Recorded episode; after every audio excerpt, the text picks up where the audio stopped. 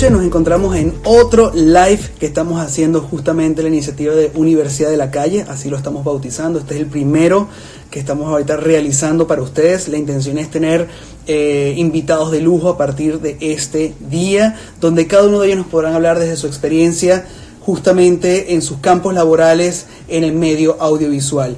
Eh, arrancamos el día de hoy con una persona que tengo un cariño profundo, una persona que, que usted si conoce mi trayectoria y conoce mi trabajo, saben de quién hablo. Maite Calzacorta es una productora ejecutiva excepcional, mi socia en Compostela Films. Eh, juntos hemos ya trabajado alrededor de más de 210 videoclips, eh, alrededor de unos 35 comerciales juntos, posiblemente 20 piezas audiovisuales virales y hemos compartido millones de logros juntos y es una persona que eh, admiro con todo mi corazón, más allá de la, de la persona que ella representa en mi vida, sino como la profesional que ella es, eh, lo increíble, capaz, inteligente, brillante ser humano, eh, no solamente en su rama profesional, sino en su día a día. Una persona que eh, arrancó conmigo un sueño hace muchos años atrás y juntos hemos levantado una compañía con varias piezas que han, logrado grandes méritos y grandes logros. Es una persona muy joven, pero con una capacidad profesional e intelectual eh, sobrehumana eh, a niveles que muchas personas desearían tener con grandes años que tiene hoy día en, la industria. Así que tengo el, el, placer de invitar en esta oportunidad a Maite Calzacó de todo lo que ha sido su carrera y nos hablará sobre su oficio para ustedes. Así que, aquí está, señores y señores, Maite Calza Corta. ¿Cómo estamos? ¿Cómo estamos? Bien. Wow, esta, esta es la primera vez que te veo más parecida a tu mami en tu vida.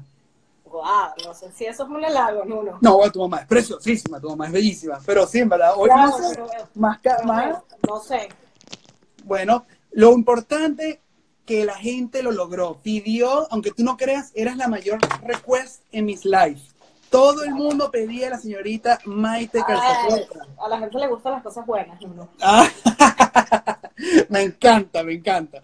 Señorita Maite Calzacorta, quiero que de una vez nos digas, para entrar en materia, ¿qué haces? Y uno dice que hay un cargo llamado producción ejecutiva, la gente confunde, la gente dice, pero producción ejecutiva, ¿quién es? es la persona que consigue la plata, es la persona que llama por teléfono y cuadra a, la persona, es la persona que produce, que es la que se queda en la casa. Y la, verdad es que yo soy el asistente de Nuno. Entonces, yo no hago mucho. No, mentira. Bueno, en verdad el cargo de producción ejecutiva en el cine es la persona que se encarga como de conseguir los recursos y de manejar el presupuesto, de todo lo, de, la, de todo lo relacionado con la financiación del proyecto y en la distribución del mismo. Y también es la persona que es la dueña de los derechos del proyecto. En el caso ya, eso es como con el cine, ¿no? Que no es nuestro caso en este momento con respecto a, los music videos o los comerciales o la, publicidad, cortos y, y music videos. Es como, es un supervisor, es la persona, es un gerente, yo lo veo así, es la persona que supervisa todo el proceso, que está involucrada, porque sé que una de las preguntas era que, ¿cómo hacemos en la parte creativa? Entonces el productor ejecutivo sí tiene la potestad de involucrarse en la parte creativa del proyecto. Este, en nuestro caso, la relación de Nuno y mía por también ser dueños de, o sea, socios de una compañía y tener que pensar no solo en un proyecto, sino en los intereses de la compañía, este, está muy vinculada en todos los procesos y sí me involucro sobre todo en la parte del, del creativo, ¿no? También está, bueno, en toda la parte relacionada con el presupuesto, es la parte que maneja, es la persona que maneja las relaciones con el cliente, que maneja el presupuesto, que se encarga de contratar a las personas, a todo el personal que van a trabajar en el proyecto. Y evidentemente hay que hacer ese trabajo hasta, la, hasta el final, hasta la entrega del producto. Entonces también la supervisión de la post eh, es algo en el que el productor ejecutivo normalmente debe estar involucrado. Entonces... Es decir, que tú básicamente eres mi dueña y dueña de mis videos. Sí, eso, está también, eso está también escrito en un contrato, este, solo que bueno, tú lo firmas, pero realmente la dueña soy yo. Exacto, me encanta. Bueno, eh, chicos, ya vieron, básicamente desde las palabras de Maite Casacorta, lo que es la definición de producción ejecutiva. Eh, algo que la gente no lo sabe, lo he, lo he, manifestado en mis talleres y también lo he dicho en, mis lives, lo hice con Maite en su momento dado y lo vuelvo a reafirmar para la gente que no sé si perdieron alguna de esas cosas mencionadas anteriormente. Eh, antes, cuando se inició el, cine, eh, obviamente en la época del teatro, realmente los que tenían la potestad, y por eso que hago este chiste, las personas que tenían, tenían mayor rango en temas de, de credibilidad o, de importancia detrás de una pieza eran los productores ejecutivos, porque eran las personas que siendo los productores Obviamente se ha perdido, se ha perdido eso, ¿no?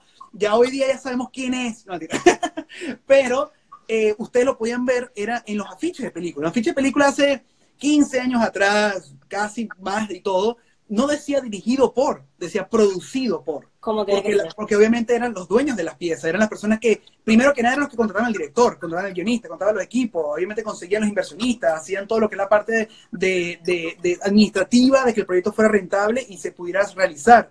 Los productores ejecutivos tienen un poder importantísimo, ellos muchas veces definen eh, la, la, la, funcionalidad de esa pieza y hasta el nivel o el grado de éxito de esa pieza. Eh, más recientes ejemplos que hoy día podemos tener, eh, podemos ser Jerry Bruckheimer, que es quizás lo más conocido comercialmente, donde evidentemente tú puedes ver las películas de Michael Bay, que todas eran producidos por Jerry Bruckheimer, o si tú vas a los pósteres de Pirata del Caribe, producido por Jerry Bruckheimer, porque evidentemente de los pocos que aún él le da valor a, esa, información en los pósters. Hoy día, por ejemplo, también Jordan Peele, que fue el director que hizo Get Out, este, está ahorita destacándose más como productor ejecutivo de muchas series que estamos viendo eh, por todos lados y todo obviamente tiene el sello de uh, Jordan Peele Production. Entonces, eh, es lindo eh, hablar con Maite en esta oportunidad porque muchas personas siempre, y lo digo sin que me quede nada por dentro, como ustedes saben, esto es un formato muy informal, es un formato que a pesar que yo puedo hablar correcto, sin tanta grosería, pero me gusta que sea ameno para que podamos hablar.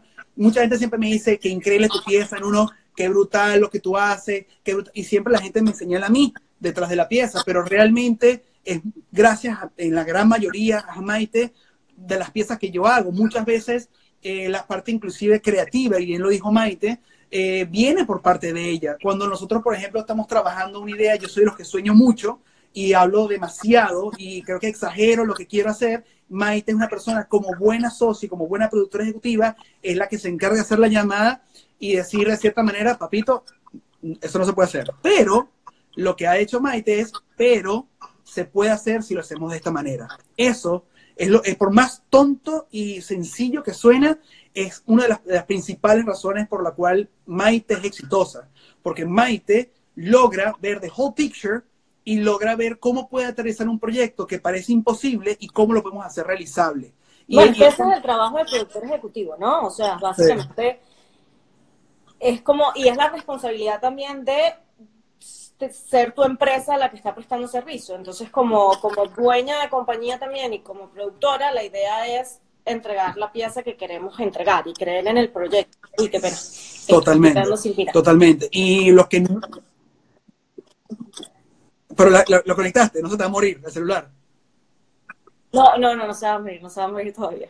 Creo Ok, ok, menos mal. Eh, los que no saben, chicos, eh, o bueno, mucha gente quizás sí sabe, pero Maite y yo arrancamos no solamente como socios, eh, sino que Maite antes tenía, era, hacía malabares, porque hacía no solamente en función de ser socia, productora ejecutiva, sino era directora de arte. Entonces es maravilloso que también Maite trabajó muchos años conmigo en The Moore Movie, eh, la productora que básicamente nos desarrollamos, este, y pudo ver en primera vista, palpar los diferentes campos que trabajamos, cosa que ella tiene los conocimientos necesarios para poder hablarme tú a tú cosas que son realizables y cosas que no, porque no hay nada peor que una persona que no tenga argumentos para poder decirte se puede hacer de esta siguiente manera. Bueno, creo también que, o sea, no, no hay manera que tú llegues a ser productor ejecutivo si tú no has pasado antes por otros departamentos. O sea, no. correcto. Tú necesitas, para el, una de las preguntas creo que era como cómo hacer, cómo llegar a ser productor ejecutivo, qué hacer para ser productor ejecutivo. Y es como todo, o sea, si tú igual te gradúas de gerente en cualquier empresa, a ti no te van a dar un cargo de gerente general de un banco si no tienes experiencia, ¿no? Tienes que comenzar el trabajo y es lo mismo acá. Este, no hay manera que tú empieces, o bueno, sí hay, porque hoy en día también hay, como que la industria ha cambiado tanto que puede que llegues y eres así como un productor ejecutivo de paracaídas, pero el, deber ser es que tú comiences desde abajo. Entonces tú empiezas a trabajar en lo que es el cine, en lo que es el medio audiovisual, y tú ahí vayas desarrollando y te vayas desarrollando en los diferentes departamentos, veas qué es lo que realmente te gusta, te inclines hacia la producción, empiezas quizás como PA, puedes empezar como después coordinador de producción, productor de campo, o sea, es como que vas escalando en, en, los rangos de producción hasta que tú llegas a la producción ejecutiva. Si es lo que realmente te gusta, porque a veces la gente dice, ay, quiero ser productor ejecutivo, pero ni siquiera sabes si es lo que es lo que te gusta, ¿no? Porque tampoco es un trabajo que sea tan sencillo. Realmente tienes que ser un buen gerente, tienes que tener como unas, unas capacidades y unas habilidades de comunicación muy grandes, porque al final tú eres la persona que vas a llevar el proyecto a cabo. Entonces tú eres el encargado del proyecto. Si bien el director es el encargado creativo del proyecto, tú eres la cara ante el cliente. Entonces tus herramientas, skills de comunicación deben ser muy grandes para poder desarrollar bien tu trabajo. Tú, por ejemplo, eh, cuando tú arrancaste, y esto es una pregunta más personal, cuando tú iniciaste este medio eh, como directora de arte porque te llamaba mucho la atención, tú eras muy buena, eh, yo soy de los pop, o sea, tú sabes que soy de los que siempre estoy insistiendo que deberías volver a hacer dirección de arte porque me parece una persona muy talentosa, muy brillante. La gente que no sabe, ella inclusive tiene un estudio en Barcelona sobre dirección de arte. Eh, ella es una persona muy, muy, muy inteligente, con una visión de set pocas veces visto en alguien este, y cuando comencé a trabajar en dirección de arte, y obviamente nuestra compañía creció y se extendió, y tuvimos que, de cierta manera, delegar ciertas responsabilidades, y tú en, esa, en ese sacrificio que tú hiciste, decidiste, obviamente, tomar las riendas de una producción ejecutiva mucho más grande para poder, en verdad, hacer que la compañía creciera. ¿Tú sabías que eso ibas a hacer? O sea, ¿tú eventualmente sentías que ibas a tomar el paso como producción ejecutiva? ¿O fue algo que fue fortuito en el camino? Creo que, creo que todo mi desarrollo en, el, en este ambiente laboral ha sido fortuito, ¿no? Desde el cómo empecé a trabajar en la industria fue totalmente fortuito, cómo me enamoré del trabajo inmediatamente que, que, que empecé fue fortuito.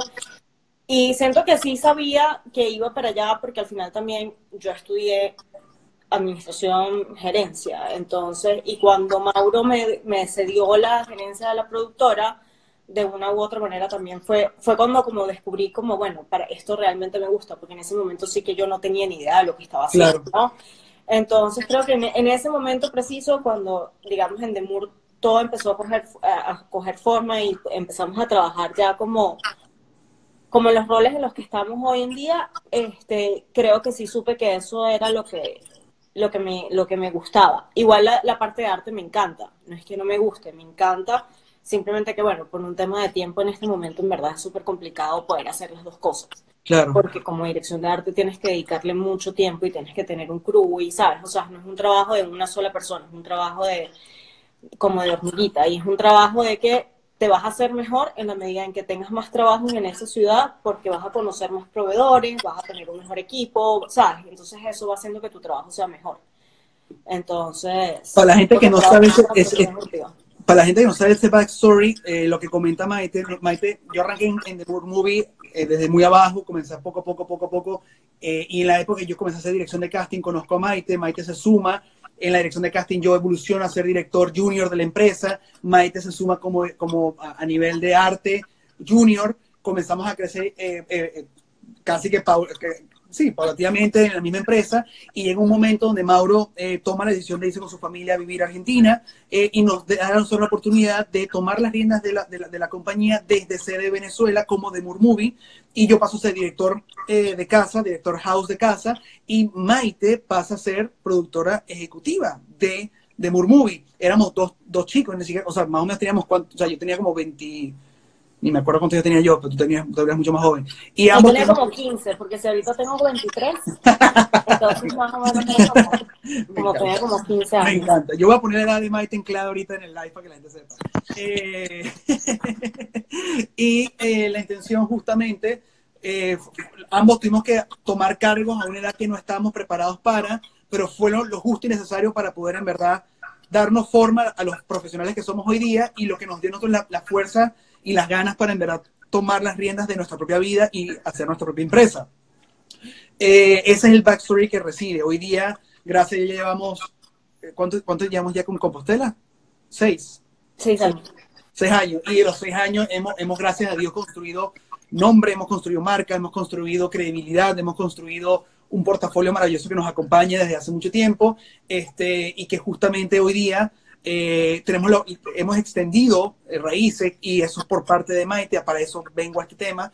Eh, como productor ejecutivo tiene visión para poder ampliar y es lo que hemos abierto alas, por así decirlo, de nuevos directores, ver cómo podemos delegar proyectos, cómo podemos traer nuevos proveedores, cómo poder traer a la mesa este, nuevos formatos para poder expandir quizás la, la, la visión y la proyección de la casa productora, que esto es donde viene mi siguiente pregunta. Como productora ejecutiva, eh, tú eres de las personas que se mantiene como vieja escuela de que si, si esto funciona y funciona bien, déjalo así, o eres de las personas que te gusta mantenerte todo el tiempo en buscar las tendencias, en ver cómo podemos innovar, cómo podemos arriesgarlo, porque obviamente uno diría los clichés, sí, yo soy los que me arriesgo, pero la gente no sabe que en nuestra empresa, en nuestro, en nuestro medio, quien arriesga, hay 50% de probabilidades de pérdida.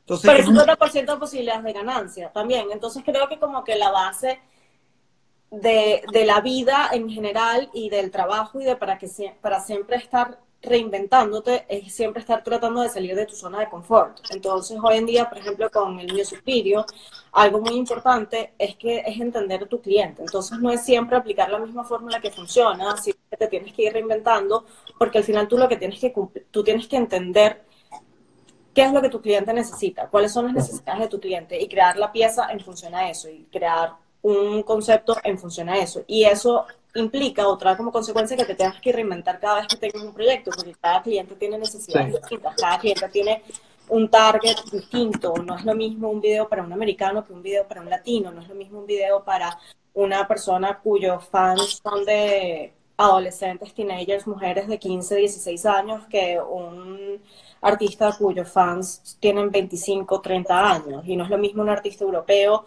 que un artista anglo, que un artista latino. O sea, entonces, el hecho de que tú trabajes con tantos clientes distintos te hace que te tengas que reinventar si quieres avanzar y si quieres ir, obviamente, ampliando tu book de clientes, ¿no? Es diversificarte y es poder reinventarte en cada proyecto. Entonces siento que sí tienes que arriesgar, que tienes que saber qué cosas funcionan y las cosas que funcionan que siempre las vas a poder mantener. Por ejemplo, qué cosas funcionan. Si tú tienes un crew que funciona y es tu crew de confianza y no hay necesidad de cambiarlo, ¿sabes? O sea, e, e, esas cosas me parece que son muy valiosas mantenerlas, porque en la medida que las vas trabajando más veces con el mismo crew, se van complementando más y, y ya te van entendiendo, ¿no? Claro. Pero por otro lado hay otras cosas que sí tienes que arriesgar, o sea, sobre todo a nivel creativo. Tienes, nunca te puedes quedar con la fórmula que te funcionó para alguien, porque lo que te funciona para algo no te va a funcionar necesariamente para lo que viene. El mundo ahorita está muy rápido, eh, todo, o sea, todo, todo va demasiado rápido, la música va muy rápido, lo que la gente le gusta, escucha, siente, también cambia. Entonces tú tienes que ir tú tienes que montar en esa, en esa ola. Si no te montas en esa ola, pues es difícil que puedas tener éxito a largo plazo, ¿no? Porque obviamente ahora en este momento pues es una tendencia y todo el mundo puede hacer los videos como con esta tendencia, pero si no tienes la capacidad de reinventarte, cuando vayamos a la siguiente tendencia, cuando vayamos al siguiente o cuando quieras ir al siguiente paso, pues no vas a tener la capacidad de. Claro. que hay que arriesgar. Y a, y a todas estas dijiste algo muy importante, y es verdad, hace cuando tú y yo arrancamos en, los videos musicales, primero eh, en, una plataforma vista en Venezuela como cero rentable. O sea, la gente veía los videos musicales como una, un género audiovisual donde automáticamente era favores, paridera, este, sufrimiento y que evidentemente no se, iba, no se podía vivir de eso. Siento que no me gusta acreditarnos nada, ni no, no, no somos personas tampoco de estar con el ego inflado, pero soy la persona que siento que demostramos que se, se, puede, se puede hacer esto un, un, negocio sustentable. Y que, y que hace años, cuando sacabas un video, el artista duraba seis meses. Hasta había, había veces que el artista vivía fácilmente un año con un solo video. Antes los artistas lanzaban un single al año, ¿no? Era como el proceso de la música ha cambiado mucho y ha cambiado mucho aparte gracias a la música latina. O sea, la música latina es en verdad quien cambió, o sea, quien dio el switch en, en el, ya que me, me distraen los comentarios. ¿Quién dio? Obviamente eh, Citro. Sí. Qué, ridículo. pero, que, pero, que, sí es verdad, Yo sé que la gente se burla de nosotros como que los videos, claro que no, estamos pelando bolas todo el tiempo, pero quieran o no, ¿sabes? Realmente estamos, no, tú, y yo, tú y yo estamos viviendo de los videos musicales. Y, y la pregunta que quería hacerte inclusive era, ¿por qué sientes que nosotros o, la, o, o, sientes las personas que estamos haciendo, porque somos, no somos nosotros nada más, hay muchas personas, como productora ejecutiva, ¿por qué sientes que los videos musicales sí se puede ser rentable? ¿Y cómo pueden llegar a ser rentable? Y eso lo digo para las personas que quieren arrancar esto. Porque estamos en un momento donde la música ha cambiado, ¿no? Y ha evolucionado. Y la música ha pasado a ser, o sea, como el contenido musical de los artistas ha pasado a ser casi todo digital. Entonces, para un artista hoy en día es extremadamente importante tener una pieza audiovisual que acompañe su single, porque es extremadamente importante ponerle una cara a, a esa persona. Totalmente. El contenido que representa o el contenido que apoya eh, ese tema también tiene que representar los valores, el target, lo que representa el artista como tal. Eh, entonces, por eso es que es tan importante hoy en día, por eso es que se están haciendo tantos videos musicales hoy en día, por eso es que es un negocio que, digamos, se ha convertido en algo tan rentable o que hay tantas personas haciendo videos musicales, es porque la música hoy en día lo está pidiendo, lo solicita. O sea, los artistas necesitan de los videos en este momento. Quizás, y es, muy posible que cinco años eso evolucione, ¿no? Como hemos hablado de que siempre todo va cambiando, pues es posible, sí. obviamente esto es una tendencia y esto va a ser algo momentáneo. También hay que entender que no vas a, o sea, que posiblemente en 10 años el ritmo, el flujo o la manera en cómo se hacen los videos musicales no va a ser como es hoy en día. Y a todas estas, eh, hubo, hubo, obviamente comentarios de que evidentemente ya los videos de YouTube iban a ser, dejar ese mono, eh, con valores económicos. ¿ah? Uh -huh. ¿Sientes que eso nos va a afectar como, como industria en la parte de los videos musicales desde un punto de vista ejecutivo? A ver, eso ya pasó, ya los videos, es una realidad que los videos musicales ya no están monetizando como monetizaban antes, porque evidentemente lo que te decía, la música latina pues generó como un impacto muy grande en, en, el mundo y sobre todo en la plataforma de YouTube, como que con los algoritmos se volvieron locos por la cantidad de views que estaban generando claro. los lo, los, los, niños, los, niños, de la India. Y, y, lo que monetizaban. Entonces, digamos que ellos cambiaron un poco ya este formato. Ya los artistas no monetizan los videos como se monetizaban antes. Es muchísimo más difícil.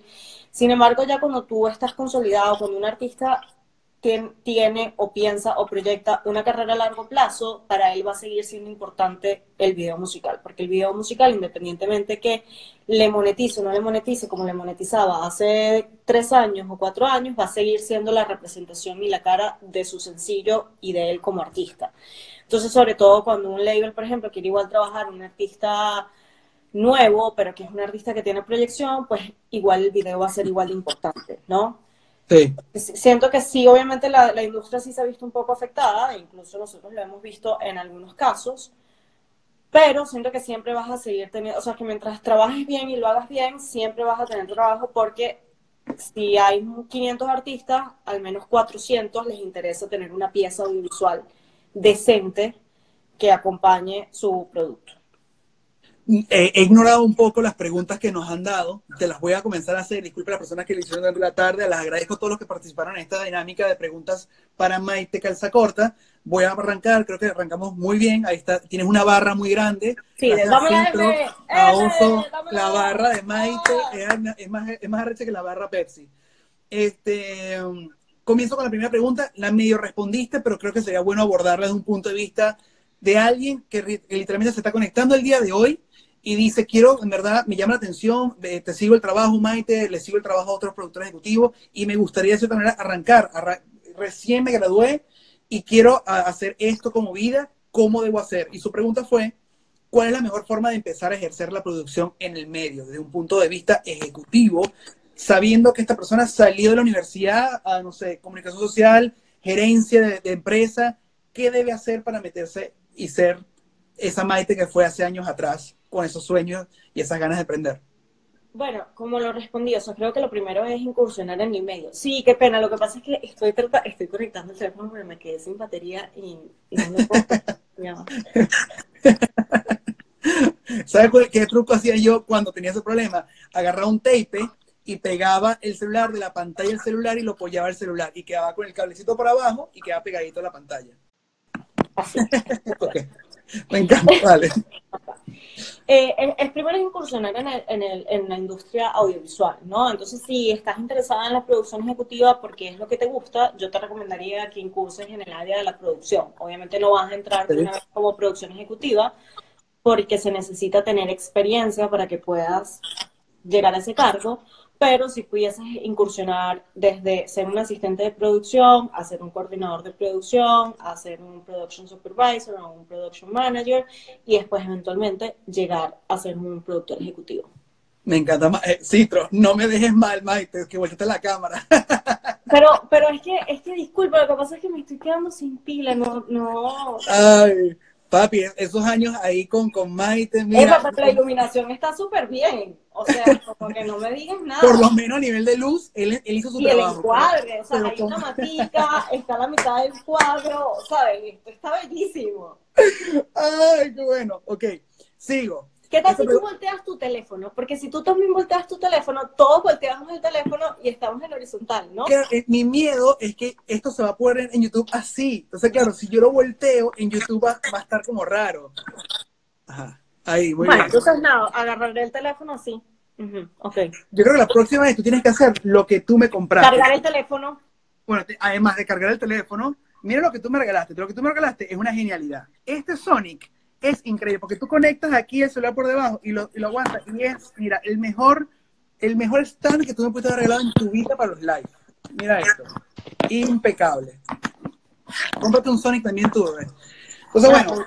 Regálame. Eh, Estamos en crisis, no, ahorita nadie puede comprar nada, chicos. Ese es mi consejo. Pero lo puedes ordenar, lo puedes ordenar y que la caja venga con coronavirus. Mira. Pero no es por este, eso, es por la plata. Aquí, ahorita, esta pregunta me parece interesantísimo.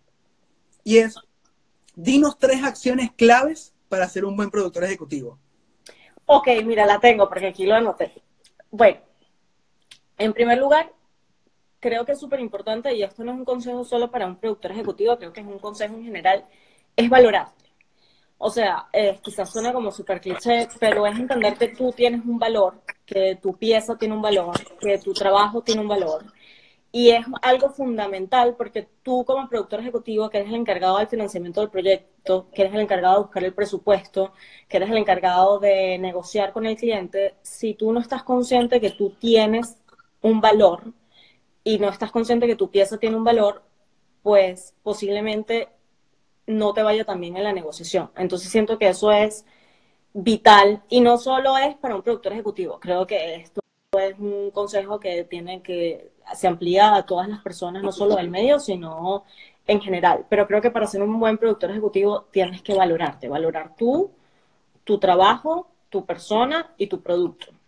Después, otro consejo es que tienes que tener excelentes herramientas de comunicación, porque tú eres la persona que vas a estar en comunicación con el cliente, eres la persona que eres el líder del equipo, eres la persona que eres la encargada de contratar a todas las personas, entonces tú eres un gerente y la manera en cómo tú te comunicas con las personas es la manera en cómo también influye en cómo la producción se va a desarrollar. Y, va a influir muchísimo en el resultado final de la pieza, porque influye en el proceso, ¿no? Entonces siento que tienes que tener muy buenas herramientas de comunicación para que tu comunicación sea clara, sea precisa, el mensaje que le llegue a tu cliente sea el mensaje que tú quieres que le llegue, que no, sea, que no sea algo que pueda prestarse a confusión y el tercero podría ser seguir tu instinto. Y seguir tu instinto es, me refiero, en el momento en el que cuando tú sientes que el proyecto en el que te estás involucrando no es un proyecto en el que crees, no es un proyecto que te gusta, no es un proyecto que sientes que te va a beneficiar, así sea económicamente, o que no te beneficie porque no te llene, porque sientes que estás trabajando en algo que realmente no es bueno o no te va a aportar nada, seguir tu instinto. Porque si no sigues tu instinto y entras en una cadena de enredos y entras en un proyecto en el que sencillamente no quieres estar, todo lo que viene después de eso no va a ser positivo, evidentemente. Este, porque bueno, tú, le, tú eres también parte de la energía que le pones a las cosas. Entonces, si tú estás trabajando en algo en lo que no crees, no vas a tener la energía y no vas a tener el resultado que estás buscando. Entonces creo que esos son tres consejos que aparte no solo son para un productor ejecutivo, o sea, obviamente me parecen importantísimos para una persona que ¿Qué es un productor ejecutivo? Que en verdad un productor ejecutivo es un gerente. Entonces es como visualizarlo para cualquier cargo, pero también son tres consejos para el, en la vida de cualquier persona. Hablando de eso, obviamente la primera cosa que se me viene a la mente es siempre ese, ese, mito urbano y ese, ese chiste popular de que evidentemente eh, alguna vez el director que es el soñador, el que lleva el proyecto en su cabeza, que quiere grande y que el productor es el que lo aterriza y le dice no hay plata para eso, como tú, porque es siempre una pregunta importante que yo mismo me hago, pero nunca lo hemos conversado de una manera que te está, está, está enfrente a tanta gente y no tenemos la, confianza de insultarme en mi cara, pero ahorita es, ¿cómo haces tú como productora ejecutiva, donde tú tienes un director que ese director tiene sus ideas, que algunas veces son mucho más ambiciosas de lo que el presupuesto tiene para poder sustentarlas, pero que al mismo tiempo es tu socio y evidentemente la persona que comparte contigo la compañía. ¿Cómo es ese momento en que tú tienes que ser 50% artista, es decir, bueno, en verdad lo mejor para el proyecto a nivel visual, y ese 50% negociante, esa persona que evidentemente sabe jugar y administrar el, presupuesto para hacerlo rentable, ganar plata, no perder en el intento y aún sobrevivir y quedar la empresa viva. Eso es un momento difícil y es una, eso es algo que me gustaría saberlo de tu parte en este Hi, Nicole, how are you? Ay, este... Nicole, that's awesome. Stay safe, stay home. En primer lugar, ella seguro tiene coronavirus. no, mentira. Este, en primer lugar, ella, vivía en Nueva York, ¿no? Esto ya se puso muy personal. En primer lugar, tienes que entender cuál, qué, es lo que, qué es lo que quiere perdón, perdón. ¿Qué pasó? Si Maite fuera una hamburguesa de McDonald's, sería magnífica. Ay, me encanta. Y era mi hamburguesa favorita de McDonald's. Quiero que sepa. Ay, qué buen, qué buen piropo. Me gusta, me gusta. Que sigamos, disculpa, disculpa, que todo bueno, todo bueno. Osito, me estás distrayendo. Entonces no puedo, no puedo no puedo dar mis puntos. Eh,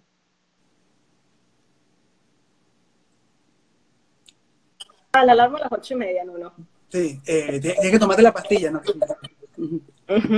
este, creo que lo primero que tienes que hacer es entender qué es lo que quiere el cliente. Porque a veces, muchas veces, o sea, muchas veces el director crea algo que no necesariamente es lo que, el, lo que el cliente quiere o lo que el cliente te está pidiendo. Y cuando digo te está pidiendo, es incluso lo que el cliente está pagando, ¿no? O sea, lo que el cliente tiene como idea o como producto final. Entonces tú tienes que llegar a un balance donde entendiendo qué es lo que el cliente está buscando y entendiendo cuál es la idea que el director está haciendo, llegar a una media. No es tan difícil, porque si, bueno, en tu caso, porque tú todos sabemos que en uno escribe 30 escenas porque ya sabe que se le van a quitar 15 y entonces sabe que siempre van a vivir con las 15 que vemos en la escena, pero él hace 30 para que tú se las quites y entonces ese es el proceso de la vida real. Eso es lo que pasa con uno. Eh, ah, o sea, ya es, es evidente, ya es tan evidente es súper evidente, es así tan evidente como que cuando Ojitos te dice, te entrega el primer corte y el primer corte es una mierda, pero ya tiene el segundo corte que estaba buenísimo y ya lo tenía editado y sencillamente no lo entrega para que tú hagas tus comentarios y te lo entregue y esté bello. esa, técnica eh, le enseñó Mauro de Moore, se llama el lunar. Tú colocas el lunar y cuando te quitan el lunar y la gente gana y pelea para que te quiten el lunar, una vez que te lo quitan el lunar, sientes que ganaron una batalla, pero realmente ganaste tú. Claro. Este, en, el caso, en el, caso cuando eres dueño de la compañía y tu socio es dueño de la compañía también, es pasa lo mismo como si igual no fuese dueño de la compañía. El productor ejecutivo tiene que conseguir la media entre lo que creativamente se puede hacer y el presupuesto que se tiene. O sea, lamentablemente es como que uno se tiene que arropar hasta donde le llegue la cobija y el trabajo de uno es ver cómo uno puede hacer el mejor delivery, cómo uno puede entregar el mejor producto y el mejor proyecto con el presupuesto que tenemos. Entonces, creo que todo está en la comunicación. ¿Cómo se hace? Pues cuando tú recibes un tratamiento, es poder evaluarlo. Una de las preguntas que estaban haciendo aquí es cómo hacer un buen presupuesto. La manera de hacer un buen presupuesto es trabajando ese presupuesto con tu equipo. O sea, quizás no es que tú solamente hagas tú un presupuesto tuyo, sino estás muy claro de cuáles son los costos trabajarlo con tus proveedores cercanos para que el presupuesto que tengas sea un presupuesto atinado a la realidad del proyecto, ¿no? Y no vayas a escribir ningún numerito por ahí como loco. Eso respondiendo a una de las preguntas que habían hecho. Pero es eso, creo que está todo en la comunicación, en la comunicación de poder llegar a una media entre lo que tú quieres hacer y la idea que tú tienes y lo que el cliente quiere y el presupuesto que el cliente tiene. Y, más, allá, y más allá, y, o sea, perdón que te interrumpí, puedes terminar, puedes terminar, perdón, perdón. No, no, no. Más allá de lo que el cliente quiere y lo que quiere el director, en este caso Nuno, Teo, Charlie, quien sea, eh, ¿cómo haces tú como Maite para poder en verdad siendo desde un punto de vista productora ejecutiva y que vienes de un cargo como dirección de arte, donde básicamente tú viviste lo que viven obviamente los directores de arte que uno contrata como precio, proveedores, bla, bla, que logres dividir en verdad el tema artístico el tema eh, ejecutivo, personal, no de que psicólogo. tú, tú personalmente. O sea, ¿cómo haces tú para agarrar un proyecto y decir, brother, coño, no sé, por ejemplo, cuando hicimos Maluma Ricky Martin, que era un proyecto que era muy ambicioso y yo te vi en mucho tiempo que no te había visto en unas disyuntivas de saber que sabías que artísticamente era importante el Castillo de Arena, pero económicamente y por tiempo no era, no era posible. Y lograste en esa medida, esa justa medida de la conversación y ver cómo puedes hacer con productora ejecutiva, hacer lo posible. Y eso me pareció interesante, nunca lo hablamos. Y, te vi, te vi porque hace tiempo que no, que no te veía en esa, coño, sabemos que el castillo es importante y lo quiero tener, pero no lo puedo pagar ni lo puedo esperar. ¿Cómo puedes hacer ese debate interno? Bueno, yo no pérdida. No, mentira. No, no, no. Eh, eh, eh, esa, era mi segunda pregunta, pero después iba a hacer eso. Pero puedes hacer lo que iba a responder ahora. Es, es, entendiendo como cada proyecto, cada proyecto como individual y entendiendo cuando se te presentan nuevos retos, cuándo vale la pena arriesgar y cuándo no vale la pena arriesgar. Eso, eso es lo que ¿Qué cliente, ¿Qué cliente y qué proyecto tú sientes que te pueden generar algo que es más importante que la ganancia momentánea y qué proyecto es qué proyecto no te va a generar eso, ¿entiendes? Entonces allí es cuando obviamente esto es negocio y tú no intentas que en cada proyecto tengas que pasar por esa decisión porque uno tampoco trabaja por amor la, es la realidad, pero sí se presentan proyectos en diferentes etapas de, de, de nuestra carrera, se nos han presentado proyectos en donde realmente tienes que dejar a un lado quizás la parte económica y entregar el mejor proyecto posible porque lo que puede venir después de eso es más grande que lo que puedes ganar momentáneamente. Es que eso, eso es importante porque mucha gente uno dice, sí, pero estos panas están montados, estos panas siempre ganan plata, pero también uno tiene que entender que hay proyectos de proyectos donde no es pérdida, sino es una inversión. Así lo, así lo y hay proyectos que son pérdidas, o sea, por ejemplo mm, eh, un caso, y vamos a comentar acá un caso, o sea, por ejemplo, en un video, esto también es parte del riesgo cuando tú tienes una compañía, no cuando eres un director o cuando eres una productora ejecutiva, sino cuando tú tienes una compañía, tú tienes el riesgo y tú tienes que asumir el riesgo. Nosotros tuvimos un proyecto este año que lo grabamos en Puerto Rico y fue un proyecto que económicamente nos fue muy, muy, muy mal. O sea, desde que se rompió una guitarra, que la guitarra costaba 3.500 dólares y la guitarra se rompió. Entonces ya pasando por allí, más todos los adicionales, más todos los imprevistos, más todas las cosas. Entonces eso es un riesgo que tú tienes que asumir y es una pérdida que tú asumes en ese proyecto y es parte del riesgo que también tienes cuando tienes una casa productora. Entonces cuando alguien te dice, ah, bueno, es que tú estás lleno de plata o cuando no sé qué, o que tú, o sea, cuando te dicen cualquier cosa, dile, bueno, monta tú tu casa productora, asume tú el riesgo y después hablamos. Porque no es lo mismo ser un director freelance, no es lo mismo ser una productora ejecutiva freelance que tener una casa productora. Entonces, así como eso, hay proyectos que se te salen de las manos, que ni siquiera es un tema de que estamos invirtiendo, sino simplemente hay imprevistos, hay cosas que pasan que tampoco son culpa del cliente y tú las tienes que asumir como productora. Y hay otros casos en los que sencillamente, pues los proyectos son de inversión y de inversión a futuro. Porque sabes que ese proyecto te puede abrir la puerta para más futuros proyectos.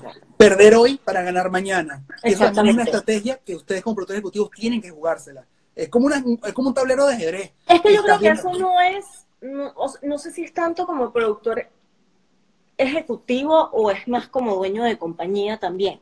O sea, creo que es una mezcla como de las dos cosas. De ambas, es de ambas. Es de ambas, pero sí depende de lo que tú quieras tu, tu, negocio, ¿entiendes? En nuestro caso es porque uno tiene que apostar a futuro. Nosotros, aparte, una de las cosas que más valoramos es la relación con el cliente. Este, la, una de las razones por las que a nosotros nos siguen llamando y seguimos teniendo muy buena relación con, con, los artistas es por, el, por la organización o por la relación productora-artista que hemos creado. Y los artistas se sienten muy cómodos trabajando con nosotros. Y parte de esto es porque se sienten que no están siendo, o sea, que están trabajando con gente que es muy injusta y que están trabajando con gente que en verdad le pone mucho corazón a lo que hace y que hace el mejor delivery posible. Entonces, creo que si tú, tú tienes que entender cuándo arriesgarte, tú tienes que entender cuándo entender esto es así y va a ser así y vamos adelante y ya vendrán otros proyectos que van a ser mejores. Buenísimo, eso es lo que era. Disculpa me costó llegarle a la pregunta, pero es que es importante. Cuando nosotros, nosotros arrancamos, por ejemplo, hicimos tú y yo juntos Amanecer, ni tú ni yo ganamos nada. Y era porque, obviamente, primero estamos haciendo portafolio, segundo era nuestro primer proyecto grande como compañía compostera y tercero, estamos visualizando como que queremos armar un reel para poder crecer y poder expandir la oportunidad de, conseguir más trabajo. Y eso lo digo para la gente que está viendo este, este, este conversatorio y que diga, ah, ¿cómo arrancamos? O sea, yo tengo mi pana que es director, ponte, o yo soy director y mi pana es productor ejecutivo. ¿Cómo vamos a arrancar? Y chicos, la verdad, hay que invertir, hay que invertir, es la única manera. O sea, tú tienes que arriesgar, tienes que perder para ganar. Tú no ganas nada si no pierdes algo. Tú no ganas nada si no arriesgas. Tú no ganas nada. O sea, y en el camino van a haber muchos proyectos malos, van a haber proyectos que, que con los que no te vas a sentir contento. siempre esas cosas van a existir, pero tienes que arriesgar para avanzar y para poder seguir creciendo. Totalmente. Aprovecho ahorita esto para hacerte la otra pregunta. ¿Cómo manejas tantos proyectos a la vez y no te vuelves loca? ¿Cómo son tus procesos como productora ejecutiva para poder tener ojos en todos los proyectos y al mismo tiempo saber tener el control de ellos sin que tú pierdas tu, centro, tu eje, tu, tu foco? Uno, ¿quién dijo que no me vuelvo loca? primero que nada. Evidentemente ya, que ya me cansé la manito acá porque todo este tiempo he estado cargando el teléfono. Eso cansa, eso cansa. Sí, ya. Eh, bueno, realmente es porque tengo un increíble equipo de trabajo eh, con, que, me apoyan mucho. Entonces ya tengo personas con las que trabajo que son de mi entera confianza, que me ayudan con muchos proyectos. O sea, por ejemplo, o sea, cuando tenemos unos proyectos en Colombia, ya tenemos un increíble equipo de trabajo allá que de una u otra manera, una vez ya el proyecto está encaminado, yo me puedo de cierta manera desligar un poco del, del proyecto, ¿no? Este, y por ejemplo, aquí en Miami también está Yanni, que me apoya muchísimo ya una vez tengamos como el proyecto encaminado. Entonces, creo que la base es tener un increíble equipo de trabajo que te ayude y con, que, en el que confíes y en el que puedas delegar. Porque si no delegas, no vas a poder crecer entonces no vas a poder hacer tantas cosas. Tú como persona no pueden estar en el mismo, no puedes, no puedes hacerlo todo. Entonces es simplemente aprendiendo a delegar. La y cuenta, a mí, a mí, porque cuando nosotros arrancamos, ¿te acuerdas que yo... Bueno, a ti te sigue costando. Me sigue, sí, es verdad. No, no, me es fácil, pero he aprendido. Pero al principio, ¿te acuerdas que yo estaba escribiendo, dirigiendo, eh, tenía que editar, tenía que estar haciendo con Frank en su casa a las 3 de la mañana en, en Final Cut? Y obviamente tú fuiste la que me dijiste, si tú quieres hacer más piezas, porque yo me comencé a quejar contigo, como que coño, siento que no me, sabes, siento que queremos hacer más proyectos, pero no podemos. Y tú me dijiste, brother, para lograr hacer esto, tienes que soltar. O sea, si no puedes estar todo el tiempo metido en la casa del editor, no puedes estar metido todo el tiempo en la casa haciendo color, tú no puedes estar haciendo. Y si uno no delega, no le da oportunidad que más gente se sume a tus sueños, se sume a tus proyectos, se sume a lo, a lo, que tienes, no vas a poder en verdad abordar más de lo que tú quieres abordar. Y, y, eso te lo doy a ti en estas tantas cosas que te jalo bola. Evidentemente, tú siempre tuviste visión de expandir, de crecer, y gracias a eso parte, obviamente, de delegar, de confiar. Y lo que tú estás hablando ahorita como productora ejecutiva, tienes que no solamente tener, me imagino yo, una organización de puta madre, porque tienes que tener obviamente organizado, tú eres una persona medio maniática, ¿no? Tú eres una persona que todos los, los claro, ¿ves? Obviamente, obviamente. Los mis agentitas. Y todo eso es gracias a que, eh, evidentemente, tú tratas siempre de ver todo en, en, un punto de vista de, de whole picture o sea, tú no eres una persona que te gusta enfocarte en un proyecto y quedarte allí y, y, descuida lo demás.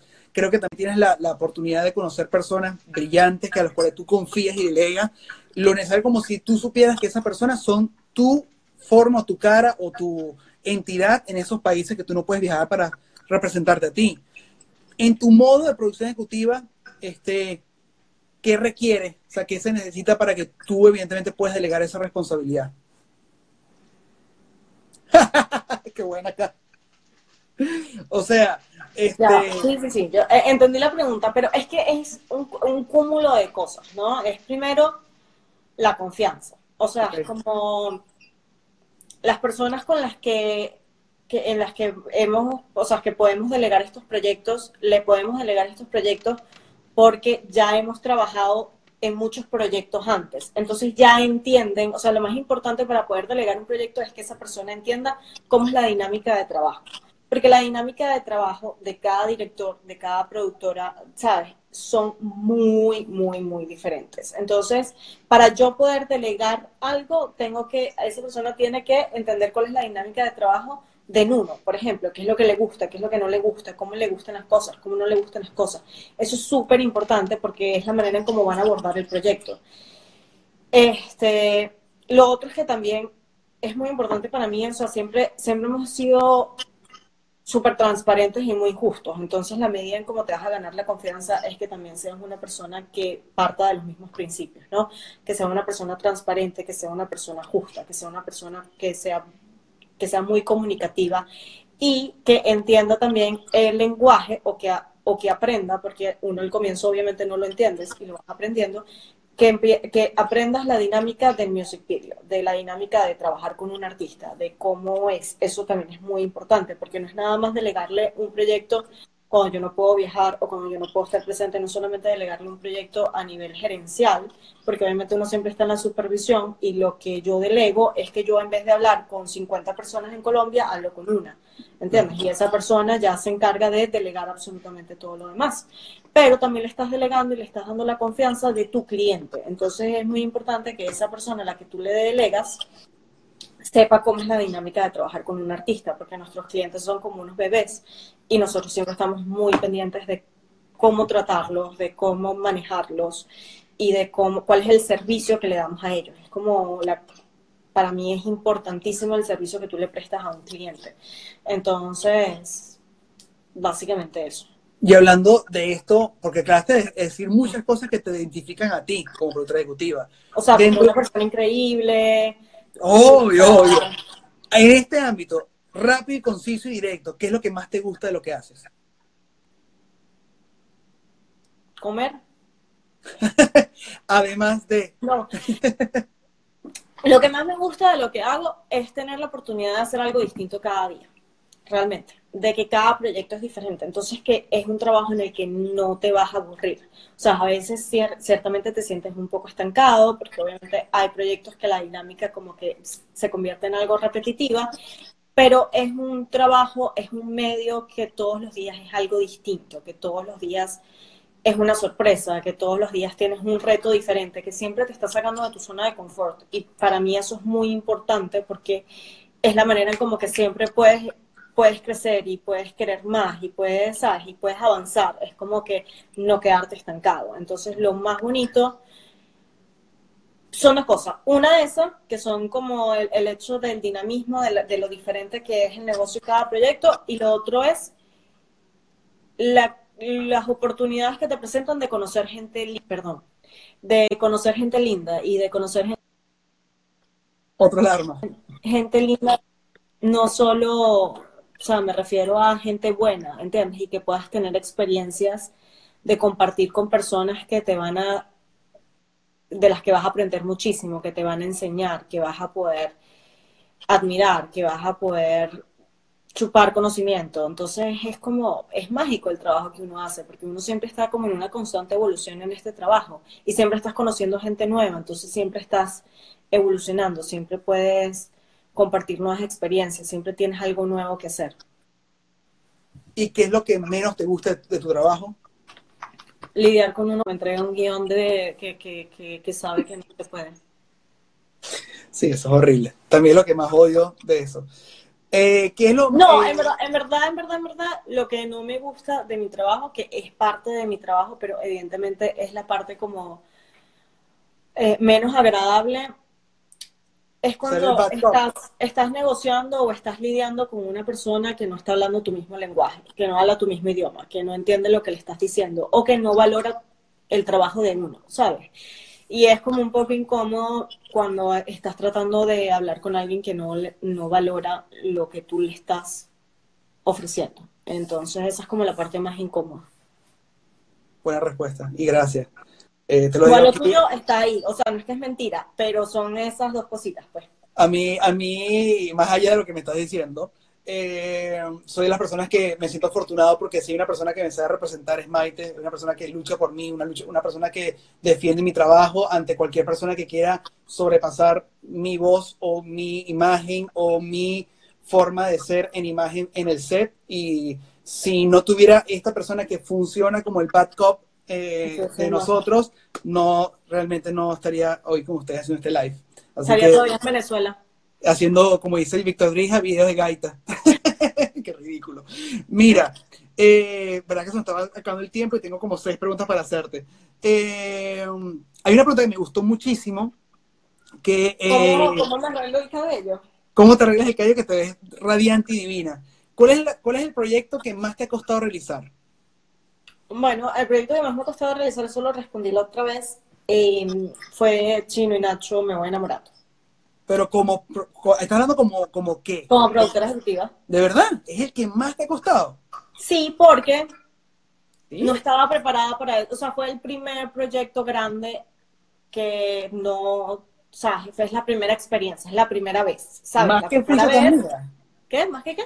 Más que fuiste tan mía. Cuatro días de rodaje, ah, tren, guerra. eso fue un paseo, olvídate. ¿De verdad? Wow. Sí, sí, sí, sí. Sí, porque primero Leo José fue después de Me Voy Enamorando, ¿verdad? No, antes. Sí. ¿Sí? Sí. Ok. Yo no recuerdo, pero sí, ok, ok. Fue después, pero en verdad tenía mucha presión. O sea, como, o sea, era la primera vez que hacía un deal con una disquera, que era como un contrato, que era como un ¿sabes? Un, un dinero que no sabía cómo, cómo trabajarlo, que tuve que ver cómo financiaba el proyecto, porque aparte los recursos para el video no llegaron a tiempo y tuve que buscar maneras de, de, cómo podíamos financiar el proyecto. Entonces, a nivel ejecutivo, fue un, o sea, fue, el reto, fue el reto, más grande que me ha tocado. O sea, como que primer delivery cuando dije, ajá, sí, este fue, fue el reto más, más grande. No, este, no, fue que es la primera vez. La primera vez siempre duele. sí, que a mí no. Eh, sacando la parte de presupuestos en un videoclip, Maite, ¿haces aportes en la parte creativa? Sí. Muy bien. Eh, ¿Te gusta formar parte de la, de la parte creativa de un video? Claro. Ok. ¿Cómo es el proceso de acercamiento con los managers de los artistas? ¿Cómo inicia todo tu, tu comunicación con ellos directamente? Bueno, me invitan a cenar, y no, mentira. Me encanta que ya en mitad de, de, live te pones así ranchi completamente. Qué bueno. para meterle un poco de sabor a esto, mismo, porque si no, a cuenta de que, no, en verdad, normalmente eh, la relación con los managers, o sea, esto es como mucho un trabajo de boca en boca, ¿no? Este, normalmente los trabajos son a través de disqueras, entonces casi siempre la negociación es con un label y no es como con el management directamente. Este, el approach con un manager a veces viene o por referidos o porque conociste en alguna parte o porque ellos te contactan a ti.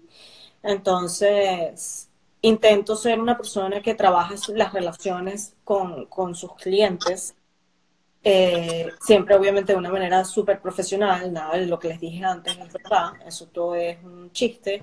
Entonces casi siempre el acercamiento no viene porque tú les escribas por Instagram, quiero hacer un video, no, es más un negocio de que ya han visto tu trabajo y te buscan o a través de un label y tú negocias directamente con el label.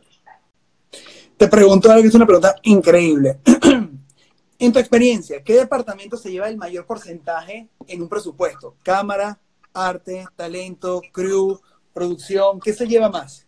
Es que, es que depende, depende obviamente del Normalmente el crew obviamente es un porcentaje alto, muy alto. Cámara no es el porcentaje que se lleva el mayor, o sea, el, mayor porcentaje del presupuesto no se va a cámara.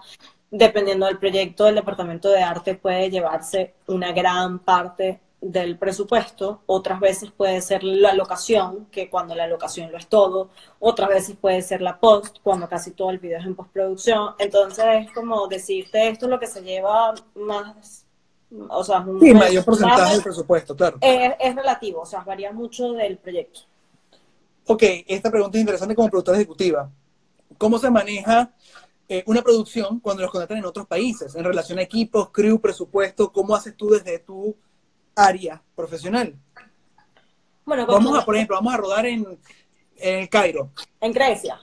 En Grecia. ¿Cómo harías? O sea, ¿qué, ¿cuáles son los pasos a seguir? Bueno, los pasos a seguir, o sea, primero haces un research que viene de lo mismo, de recomendaciones, de un boca a boca, de preguntarle a gente conocida, de un research por internet, y es buscar eh, productoras que hagan service de producción. Entonces, cuando tú trabajas en algún país en el que tú no tienes Ajá. Marico, me mencionaste ahí, yo que sí, mis tips y les iba a mostrar acá que yo había escrito. Y Pero ya puede, ya puede. Ahora no hay límite de tiempo en esta oportunidad, así que puedes tranquilamente cerrar como quieres. A mí lo que me da dolor horrible es que no sé por qué el Instagram me cerró y no me dio la oportunidad de grabarlo. No me deja grabarlo. Entonces lo que hay que hacer es que alguien sencillamente grabe una hora esta pantalla y tenerlo, pero no se quiere grabar, no sé por qué. Y están diciendo que no se escucha. A veces tienen el micrófono abierto. ¿Aló? ¿No? Yo te escucho perfecto, te escucho perfecto. Ajá, bueno. Estoy tristísima. Me deprimí. Todo este esfuerzo. Pero bueno, yo sí creo que podemos, eh, así como hay gente ociosa que graba la pantalla y lo mantiene, yo creo que se puede grabar eso tranquilamente. Lo bueno es que lo, vamos a ver con los comentarios de la gente. Pero que... No, me costó, chicos. No. Bueno, estás en vivo. Este, ah, sí, no sabía. Me estoy sí, sí, sí, No es un FaceTime, mi vida. No, ah, pues, no sé, pensé que era un FaceTime con mucha gente comentando. Mira, este, le estaba diciendo lo de seguir tu instinto, lo de salir de la zona de confort, lo de concentrarte en una sola tarea para que te enfoques en un solo proyecto. Este, el otro consejo que di, la batería me falla, disculpa el otro consejo que di fue el de valorarte, que, o sea, que valores tu intelecto, que te valores como persona, que valores tu proyecto para que las demás personas también te puedan valorar. Y la cuarta recomendación que daría es, a veces vivimos en ese, esto es como un consejo que es a general, ¿no? Eh, piensa mal y acertarás. Y es mucho como la teoría que tenemos, sobre todo en este medio, que, tratas como con tantas personas, entonces siempre estás como tratando de cuidarte, ¿no? Y realmente siento que es importante que las personas se saquen como esa, ese pensamiento de su cabeza porque te limita a poder tener experiencias súper gratificantes con gente nueva, porque siempre vas a estar como con una coraza y no vas a permitir en verdad que las relaciones que vas generando a lo largo de la carrera y a lo largo de cada proyecto puedan llegar a algo más allá, ¿no? Y puedan generarte algo más allá que esa, o sea, o puedan enseñarte algo, o puedas aprender algo de ellos, o puedas enriquecerte de eso, porque siempre vas a estar como con esa coraza. Entonces creo que es importante ser un poquito más vulnerables, obviamente tratar, cuando sigues tu instinto, vas a saber en qué confiar y en quién no, pero tampoco ir de antemano con ese lema de vida de piensa mal y acertarás de la gente, porque entonces te pierdes de muchas cosas bonitas que suceden en el camino. Qué bonito, qué bonito. Para, darte, para alegrarte. Síganme, más para más tips, chicos. para alegrarte la vida, me acaba de decir algo que sí se va a poder grabar este live. Así que te alegro la vida con eso, con ese comentario. Qué bueno. Y, el live no se va a terminar así en YouTube con esa cerrada tan fea que me hiciste. O sea, vas a copiar este video con el otro video.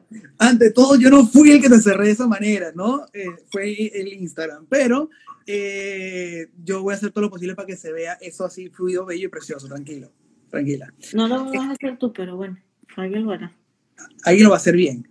Eh, nada, te adoro, te quiero. Una vez más, gracias por, por, aceptar esto. Sé que no es fácil abrirte frente a tantas personas. Pero, ya no podemos quedar más tiempo, no, ya no me tienes que colgar.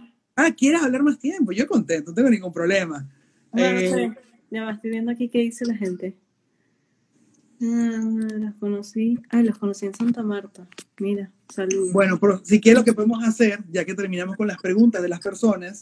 Ah, por cierto, ¿a ti te hicieron preguntas? ¿En tu caja de preguntas? Sí, bueno, a mí me hicieron preguntas que si, si les voy a dar pequeños en los sets, que si, eh, si cómo hago... La clásica, ¿cuánto cuesta para hacer un video? ¿Cuánto es lo mío para hacer un video? Esa es la clásica. Dame trabajo. que si trabajo de verdad, este, ustedes trabajan, que, cuáles son los secretos para mantener mi cabello, eh, cabello natural. Mira, aquí hay una persona, he visto varias veces, no sé si es de la misma, no sé si es de la misma persona, pero he, leído varias veces la frase, por favor, danos tips para dar un buen pitch a un... es, la misma persona. Bueno, en primer lugar, herramientas de comunicación, ¿no? como creo que para dar un pitch es súper importante el pitch que vas a presentar, o sea, la presentación que vas a montar visualmente tiene que ser algo atractivo, que sea puntual, que quizás que muestre el proyecto que quieres vender. Eh, visualmente la gente, la gente casi siempre compra por lo, por, lo visual. Y tu comunicación, cómo tú te estás comunicando, la manera en cómo tú te presentas para dar el pitch, la manera en cómo tú expresas, como tú te expresas, como tú te haces entender, es súper importante. Entonces creo que esos son, no sé, tú tienes otro, otro tip para un pitch. Yo siempre tengo unos talleres, básicamente, de, los pitch son muy sencillos. Es que el tema tú, tú sepas que va a enaltecer el tema, o sea, el, la canción como tal. Dos, que sientas que puede tener de cierta manera una sensación de que puede ser viral o cómo puede ser esa historia medio viral. Eh, y tres, pues evidentemente el pitch que tú des, tienes que saber que uno es realizable, dos, eh, no, es, no es copia, eh, no es plagio, no es descaradamente algo similar a algo que esté en el medio o de un posible, una posible competencia del artista que le está haciendo el pitch. Este, y, que, y tres, saber, saber ser inteligente de lo que tú estás vendiendo realmente uno, cumple el objetivo de que en verdad le funcione al artista. Dos, en verdad sepa vender la canción. Y tres, te sirva a ti a venderte para futuros proyectos. Creo que eso es lo más importante. Yo sé que suena un poquito egoísta, pero creo que es importante. Creo que el tercer ejemplo, o sea, aparte de que la presentación visual represente lo, que, lo, que está, lo que quieres vender y que sea muy poderosa, que tú sepas cómo expresarte y sepas vender tu idea de una manera muy puntual y muy concreta. Y el tercer punto sería que en verdad conozcas a tu cliente, que entiendas cuál es el target de tu cliente, que entiendas qué es lo que tu cliente está buscando, porque no puedes vender la pieza que tú estás soñando, ¿entiendes? Tú tienes que vender la pieza que el cliente quiere, no la pieza que tú Claro, pero tampoco puedes perder en el camino. No puedes perder tu esencia, obviamente, y no puedes tampoco vender algo que no te gusta, pero siempre tienes que tener, o sea, tu primer filtro y tu primer parámetro es qué quiere mi cliente. O sea, tú no puedes vender un perreo intenso a un cliente que su target son personas de 14 años, ¿entiendes? Tienes que partir por entender qué es lo que le va a funcionar a mi cliente. Y que al mismo tiempo, como digo yo, que no te puedes rebajar, es decir, ok, ya entiendo que no sé, el cliente me está exigiendo hacer una canción de perreo. No, pueden, no podemos introducir nada de mis conceptos de lo que yo estoy acostumbrado a hacer. Pero ¿cómo como director puedo hacer un proyecto de perreo de que al mismo tiempo el terminarlo no fue como que ver, que no quiero ni firmarlo, que salga esa vaina y que la gente sepa que lo hice yo y cobrar un cheque, sino que también como la vez de poder plantear a un, a un video que a él le guste, que le funcione y que tú como productora y como director y como productora ejecutiva diga, puedo mostrar el reel tranquilamente y me puede vender bien, ¿sabes? Claro. Mira, ahí está, en inglés. How could an artist without a record label negotiate with your team? Maite calzacorta gmail.com. ok, ok, ok, buena respuesta. Muy bien. Eh, otras preguntas eh, importantes que me hicieron es, eh, ¿volverás eventualmente ¡Volverás! Pero no voy a cantar porque si todos se desconectan. ¿Alguna vez volverás a hacer arte, algún proyecto, un cortometraje, algún video? ¿Te gustaría hacer algún proyecto eventualmente como arte? Sí, me encantaría. me encantaría. Lo que pasa es que, bueno, en este momento tengo dos trabajos, tenemos muchos proyectos, es un poco complicado. La gente tiene que saber el oficio que tú haces en las noches eh, en, en, las calles que tú haces para ganar platino. No, no, está diciendo la gente mi secreto. este, siento que siento que más que quizás en algún video musical o algo, me gustaría hacerlo en algún proyecto personal, ¿sabes? Como en como corto. Que bueno, aprovecho acá que hay 125 personas. Uno dice que él ya tiene escrito el cortometraje que quiere hacer. Entonces vamos a ponerle un deadline, chicos. Vamos a ver qué día entrega el guion del corto, aprovechando esta etapa del coronavirus que estamos tratando de ser productivos y de trabajar para un futuro. Entonces, ¿qué dicen ustedes? ¿Cuánto tiempo le damos? A ver, vamos a poner fecha aquí en el calendario. Yo se lo puedo mandar ya mismo. no, no, no, pero no me mandes una locurita, mándame algo. Te estoy diciendo, yo tengo el guion escrito. El tema es que yo quiero pulir los, diálogos, pero está listo. O sea, pule, pule los diálogos. A ver, vamos a poner. Aquí está, mira, mi agendita. March. No, March, ya no. 10 de abril. El 10 de abril. ¿Dijiste el, el 10 de abril? Sí, dije 10 de abril. Ok, bueno, fino, vamos. Hoy estamos a 26 de marzo. 26, días de sobra. Entonces tenemos hasta el 10 de abril para yo pulir los diálogos, es lo que me dices. Ok, para que tú me entregues el guion así pulidito, listo, bello. Listo, 10 de abril. ok, vamos. It's on like Donkey Kong. Ok, vamos. Mm, me encanta, me encanta. Así como ella se toma esos momentos que dice, ¿sabes qué? Enough. Aquí eh, frente a todas estas personas, te voy a exigir y vas a sacar esa mierda a comer lugar. Ok, muy bien. Eh, bueno, y que, mira que escuché que había algo, que había como un coronavirus, que hay algo, que hay como un coronavirus ahí que está afectando a la gente. ¿Tú sabes algo de eso? Así fue Jared Leto. Quiero que sepa que Jared Leto ah, sí, claro, que salió acaba de salir de, un, retiro espiritual y que, ¿qué es esto? Entré y el mundo era normal y salí y hay una vaina llamada coronavirus. Qué bueno vivir ese momento de ese pana. Eh, a ver, preguntas importantes. Eh, ¿Cuál para ti ha sido lo que has recibido en mano y dices, imposible hacer esta vaina, pero lo logramos hacer. Y no digas me voy enamorando, porque hay muchos proyectos que yo siento que han sido mucho más complejos que me voy enamorando a un punto de cómo atajarlo para hacerlo posible. Eh, por ejemplo, no quiero decir que no, no, se vale decir esto, tienes que decir otro. Pero, por ejemplo, siento que el de Río de Janeiro era muy complicado. Pero, no, que mucho calor. Si empiezas a hablar y empiezas a decirlo, me dejas sin respuesta. Bueno, por ejemplo, Muy Calor para mí me parece que era sumamente peludo, que a pesar que lo escribí, me parece que era muy difícil de hacer. Y se hizo. Para ti, por ejemplo. Estoy metiendo en nuestra página web para verlos. Dame un segundo. Ok, ok, ok. Ve, ve con otra pregunta. Ok. Eh, para ti como, como productora ejecutiva, ¿cuál ha sido el proyecto que hoy día ves al aire y te da más orgullo de haber sido no solamente hecho por nosotros, sino que estuviste involucrada en él? Eh, obviamente sigo bailando porque fui el osito, ¿saben? Entonces... Qué buena respuesta. Fuiste, fuiste uno de los ositos con mayor swing en el video, quiero que sepas. Bueno, todos los ositos fuimos tres ositos y los tres ositos tuvimos mucho, mucho, mucho swing. Mucho swing, es verdad. Pero el tuyo era como el más, era como el más. Era el perreo. Yo era. Ajá, era como el más. Valentina era la, la, la cómica que actuaba, yo no actuaba, yo solo perreaba y, y, el, el que estaba con nosotros. Claro. Ok. Eh, pero, pero más allá, porque sé que ese tienes, igual que yo, o sea, recuerdos bellísimos en Japón, pero más allá de eso, sigue de, esos proyectos, por ejemplo. más allá, sí, es verdad. Sí, pero, o sea, por ejemplo, en mi caso, yo hoy día veo eh, Nunca es tarde, Ah, Natalia Jiménez, iba a decir. Natalia Jiménez y Jesús, y Jesús Navarro, y yo siento que yo veo ese video y me da orgullo decir qué arrecho que ese video es nuestro y qué arrecho nos quedó y qué brutal que partió de nuestro video. Por ejemplo, videos que me han parecido, o sea, en verdad el, el video de Ciro bailando, por más joda que sea y todo, tiene como una cosa sentimental muy grande porque eh, éramos como una gente ilusa, una gente llena de alegría, de ilusión, jóvenes con ganas de, de, triunfar y de comernos el mundo.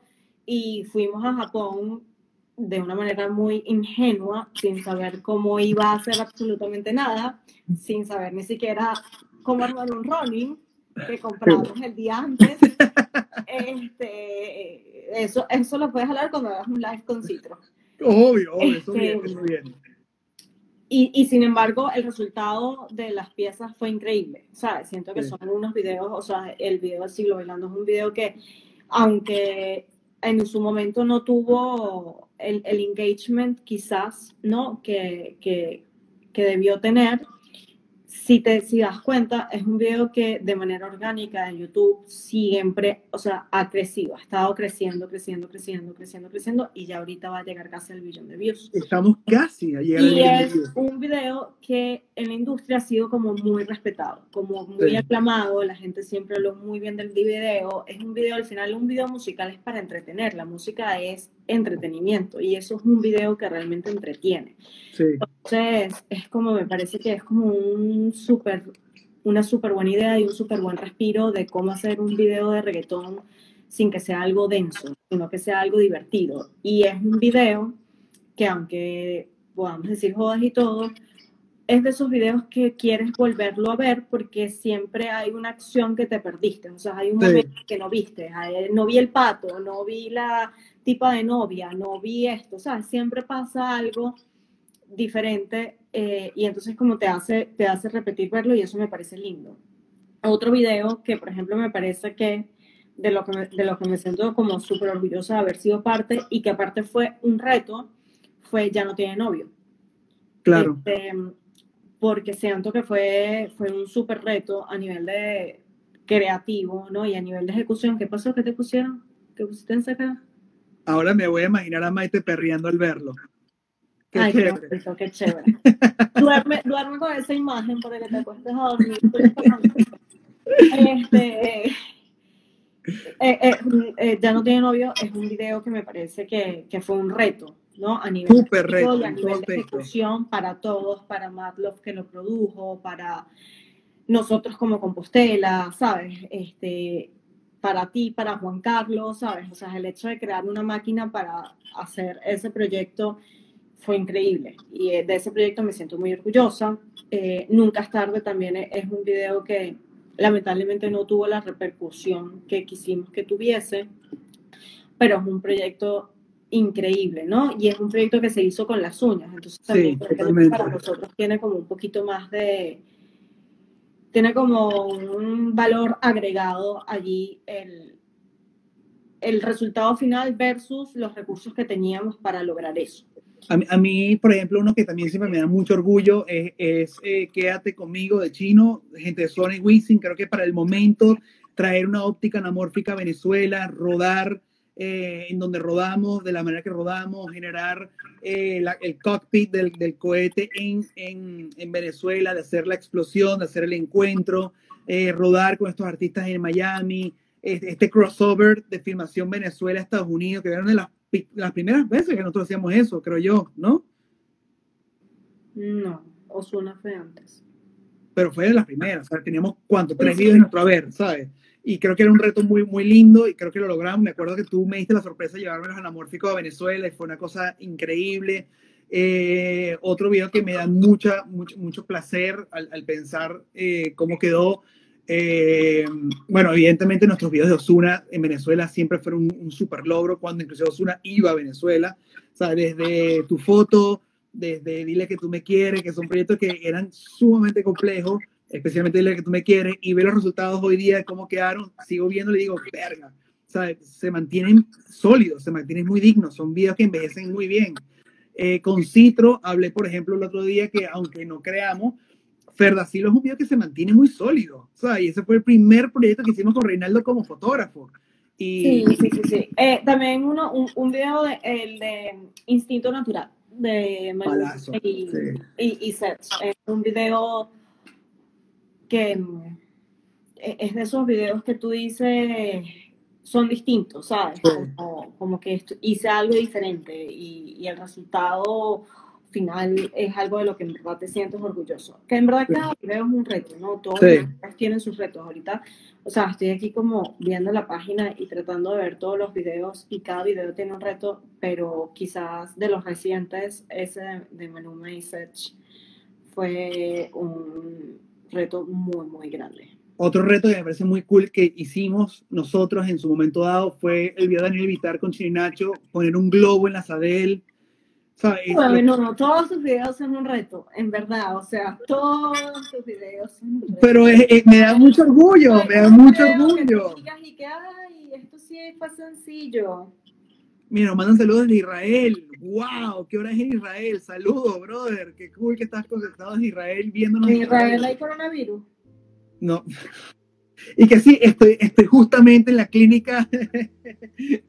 eh, en cuarentena. Otro que me pareció un reto, eh, pues evidentemente me niego, creo que es un gran proyecto que quedó increíble, lanzar un carro por un barranco. No, no, eh, todos son. Y el de San Luis que más es una casa. Y San Luis, San Luis increíble, claro que sí. Y en, en, en, una flor, o sea, nos hiciste sufrir, perdimos nuestras vacaciones en Japón. Y si supieras, bueno, ni te cuento. Y te confieso, o sea... Wow, te confieso, es un súper video, súper video y súper complejo a nivel de producción. Eh, proyectos que evidentemente no... O sea, pero por perro es un súper buen video y no sufrimos. No, no sufrimos, pero es totalmente contra lo que yo hago. Eso fue cero violación, eso fue así. Y ese video cumple todo lo que a mí odio hacer. Odio la discoteca, odio este, todo, el, todo el sistema. Ahí se te fue, se te fue la señal, te perdí. Se te fue la pila, ¿verdad? Maite calza corta, se te fue la pila, ¿verdad? Creo que Maite se confió y se le fue el celular.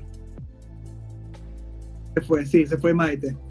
Eh, me imagino que fue evidentemente porque se le acabó la pila. Así que bueno, eh, nada, eh, me, toca a mí cerrar esto, no quiero extenderme más, sé que ustedes tienen cosas que hacer, sé que quieren películas que ver en Netflix, este, eh, personas a quien chancear en redes sociales, y bueno, nada, les mando un gran abrazo, gracias por todo lo bueno, gracias por lo, por lo, lindo, gracias por este tiempo compartido, gracias por su paciencia, gracias por, por todo lo bueno que, que envuelve estos live. espero que disfruten este nuevo formato, entrevistas mucho más personales, mucho más amigables, eh, hablando un poco de lo que hacen, de los gustos que, realizan. Hoy Maite nos, nos, nos llenó de información eh, maravillosa sobre su, su oficio y, su, sobre su tarea en este medio audiovisual. Espero que lo hayan disfrutado, espero que se queden conmigo en los próximos live. Mañana tengo un nuevo live, 8 pm. November Content va a estar con nosotros. Maite, gracias el día de hoy. Y este, y nada, chicos, una vez más, gracias por todo. Cuídense, muchas bendiciones. Cuídense el dulce y nos vemos en una próxima eh, universidad de calle. Así que saludos y bendiciones.